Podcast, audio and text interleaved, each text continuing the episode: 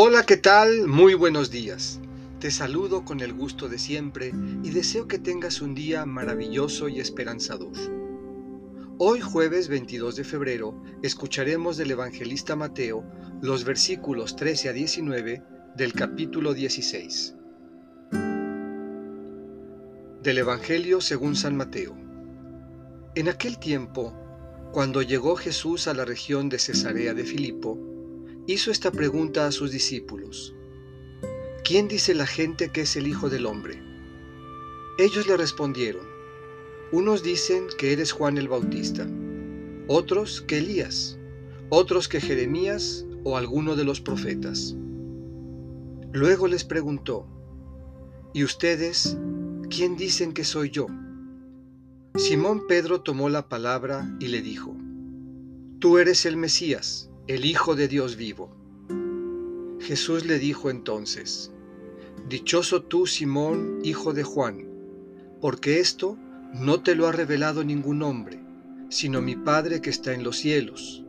Y yo te digo a ti que tú eres Pedro, y sobre esta piedra edificaré mi iglesia. Los poderes del infierno no prevalecerán sobre ella. Yo te daré las llaves del reino de los cielos.